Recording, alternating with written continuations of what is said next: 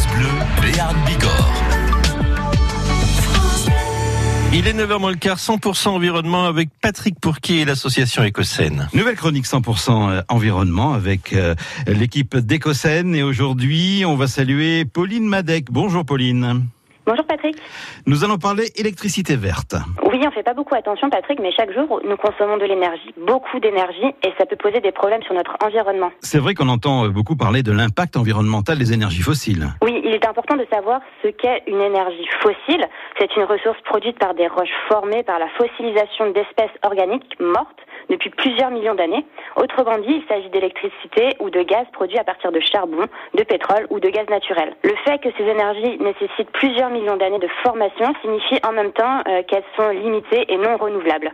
C'est quoi leur problème? Déjà, on vient de le dire, euh, leurs ressources sont limitées, donc ça pose un très gros problème à long terme. Aussi, l'extraction de ces énergies pollue, mais le gros impact, c'est l'émission de gaz à effet de serre qui engendre le réchauffement climatique. Il faudrait dès lors, d'après Greenpeace, réduire de 80% notre consommation d'énergie fossile pour ne pas dépasser le seuil de 2 degrés à l'horizon de 2050.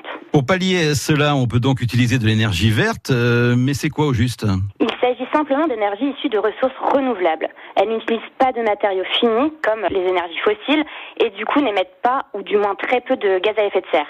Elles permettent ainsi de participer à la dynamique de la transition énergétique. On a donc le biogaz et l'électricité verte par exemple. Comment obtient-on cette électricité verte? On a trois principales sources l'éolien qui est créé à partir de l'énergie du vent, euh, le solaire qui capture le, les rayons du soleil afin de les transformer en électricité ou en chauffage, et l'hydraulique qui utilise l'énergie cinétique de l'eau pour faire fonctionner des turbines qui génèrent de l'électricité. L'électricité hydraulique est d'ailleurs la plus rentable en comparaison avec le nucléaire. On peut avoir 1 mégawatt-heure pour 10 euros de moins en moyenne. Et ça tombe bien puisque les barrages hydroélectriques sont la première source d'énergie renouvelable en France et en Pyrénées-Atlantiques, ça produit 50% de l'électricité être euh, certifié d'avoir de l'énergie verte? Il existe plus de 30 euh, fournisseurs d'énergie en France et il faut l'avouer qu'un électron produit par un panneau solaire est le même que celui euh, produit par une centrale nucléaire. Du coup, pour savoir si notre électricité est issue de ressources renouvelables, on peut mettre en place un dispositif de garantie d'origine. Pour savoir un peu plus, on a fait un café climat pour s'orienter sur cette thématique qui est disponible sur notre chaîne YouTube. Mais je me demandais comment peut-on faire pour chauffer nos bâtiments de façon plus écologique avec du gaz? À Pau, par exemple, on est en train de construire le réseau de chaleur urbain. Et euh, si vous voulez, Patrick, on en parle demain. À demain, bonne eh idée. Bah oui, c'est une bonne idée. Oh, on se retrouve demain, même heure. Voilà.